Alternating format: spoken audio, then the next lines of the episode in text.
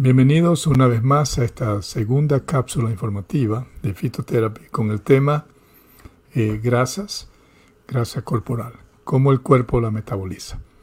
Eh, como repaso a la sesión del día de ayer, eh, quisiera recordarles que grasas son extremadamente importantes para el cuerpo, pero el cuerpo tiene que guardarlas en lugares especiales.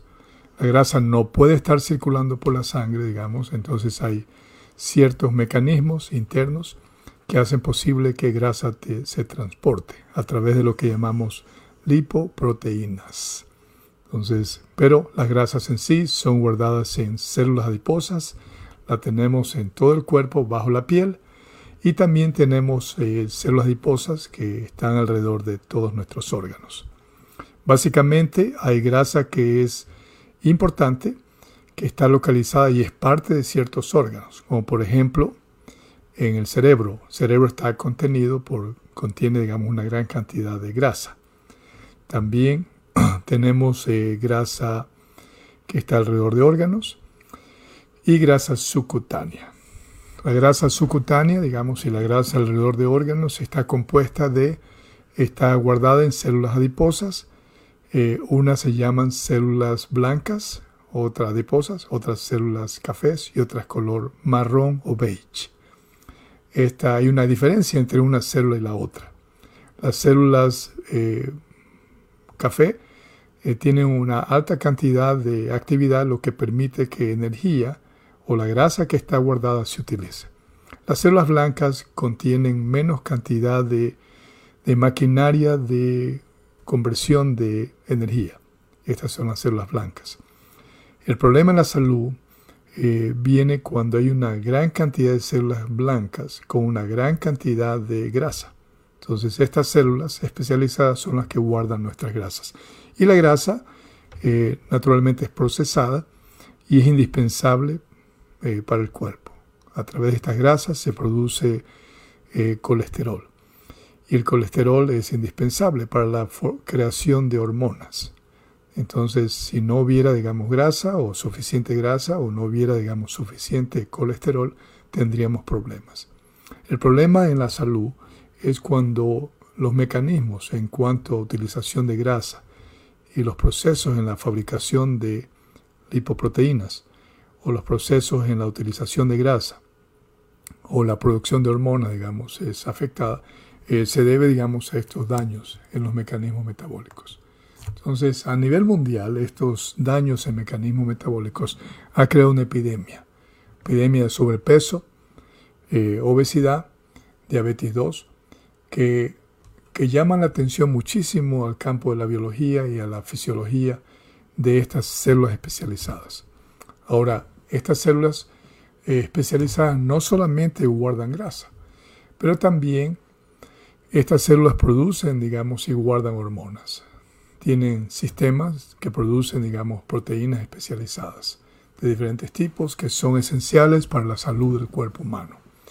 Cuando estas células adiposas que guardan grasa, células blancas particularmente, digamos, tienen una gran cantidad de grasa, eh, estos eh, excesos de grasas conducen a inflamación. Las células adiposas internamente comienzan a afectarse, lo cual, digamos, prende ciertos genes y estas células producen químicos inflamatorios.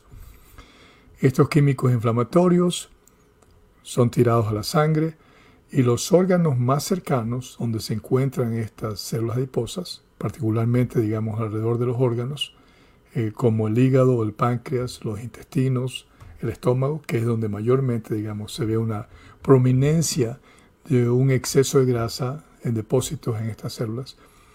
Eh, este exceso de estos químicos inflamatorios comienza, digamos, a movilizar eh, células inmunes, que son las células que nos protegen, a las regiones, lo cual, digamos, en muchos casos inicia eh, la muerte prematura de las células adiposas y una aceleración, digamos, de condiciones inflamatorias. Estas condiciones afectan órganos alrededor de estas células adiposas, alrededor, digamos, de estos órganos donde hay exceso de células adiposas. Entonces, básicamente estas células, digamos, eh, especializadas guardan energía en forma de lo que llamamos triglicéridos. Pero eh, muchos estudios hechos a través de muchas décadas demuestran que estas células juegan un rol en, también y respuestas a sistemas energéticos, energéticos en balance. O sea, eh, las células blancas segregan importantes hormonas, como por ejemplo leptin, adiponectin, adipsin, que esto influencia procesos que ayudan, digamos, en, en, la, en, en recibir alimentos. ¿no? También uh, estas células tienen sensibilidad a la insulina. Que, y también, digamos, este, uh, también estos eh, uh, procesos y conexión, digamos, entre estas células adiposas. Y también, digamos, eh, el páncreas es, de gran importancia en los procesos, digamos, de utilización de energía. Por otro lado, las células café, como hablamos previamente, digamos, eh, disipan eh, la energía en una forma de, temperatura. Entonces, eh, ayuda, digamos, a defendernos contra la hipotermia, contra la obesidad y contra el diabetes. Entonces, sabemos, digamos, que estos dos tipos de células son extremadamente importantes para la salud, pero el problema, digamos, con estas pandemias tiene que ver, digamos, con un efecto creado eh, en estos mecanismos en la utilización de energía. Entonces, células eh, eh, adiposas son esenciales, pero podría haber inflamación de estas células. ¿no? Y estas son, digamos, debido a un exceso de grasa que el cuerpo está, necesita ponerlo en estas células, digamos, y esta dinámica afecta comunicación e inicia inclusive, digamos, también una serie de movilización de células inmunes eh, que pueden influenciar eh, cambios, digamos, e inervación en, en, la cantidad y en la manera como el flujo sanguíneo hay.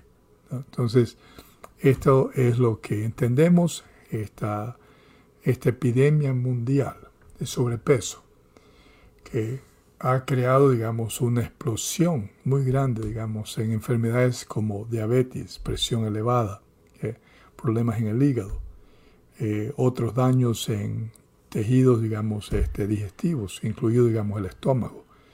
Eh, una afección se produce debido a un alto nivel de inflamación creado, digamos, porque estas células ah, adiposas tienen demasiado grasa. Entonces, estas células adiposas eh, juegan un rol crítico que en todos los sistemas metabólicos y en toda la fisiología. Entonces, eh, ahora, en referencia, digamos, a cómo podemos hacer para que nuestro cuerpo utilice esa, grasa.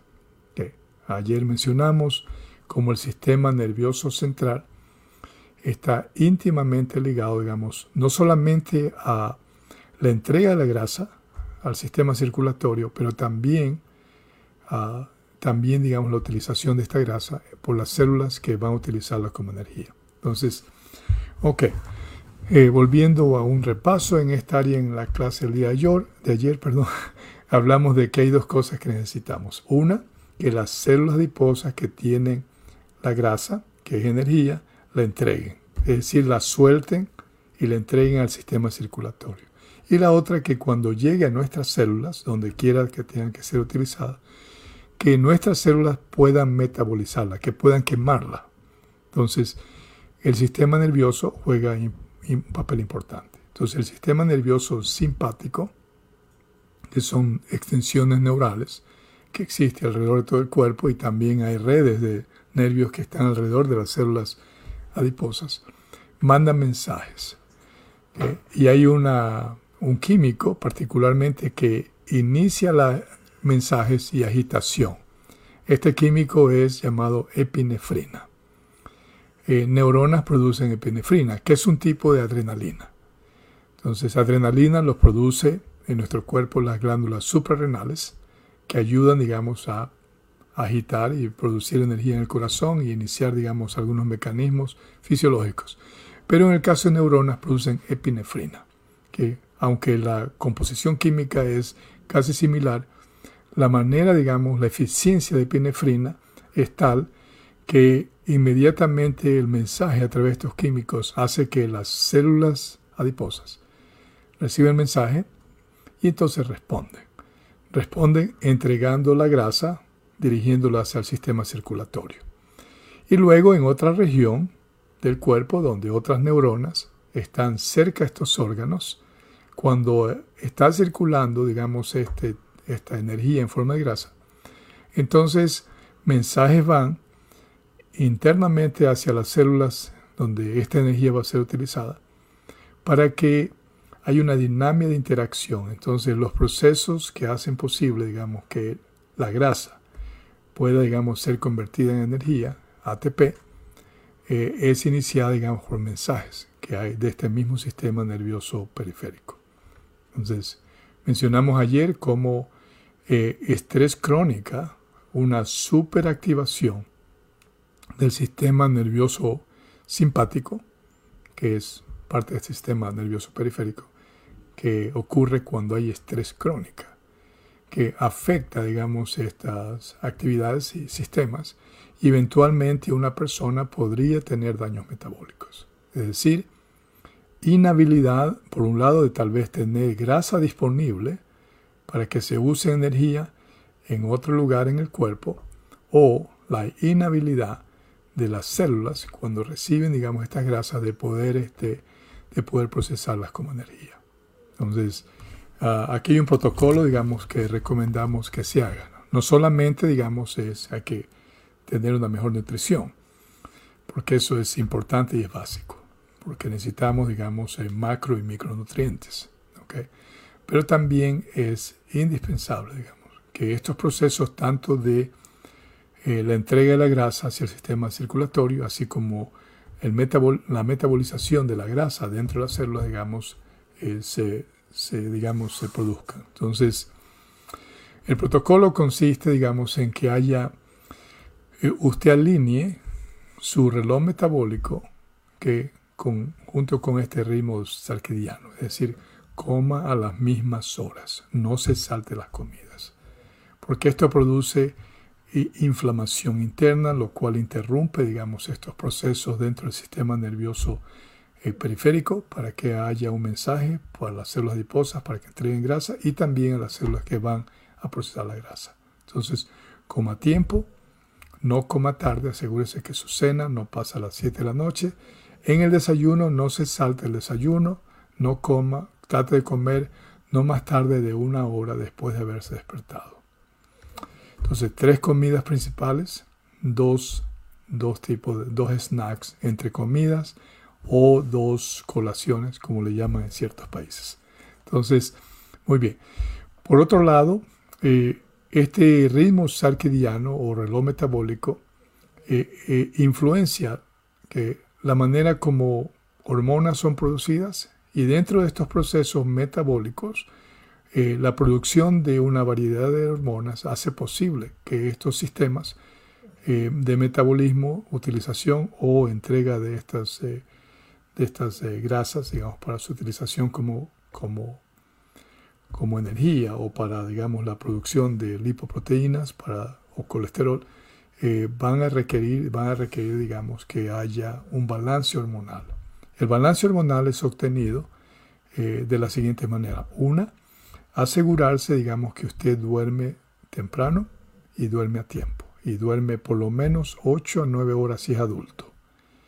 Entonces es indispensable. Si usted duerme pasadas las 11, 12, entonces va a haber, digamos, una incongruencia entre estos procesos sarquidianos o reloj metabólico.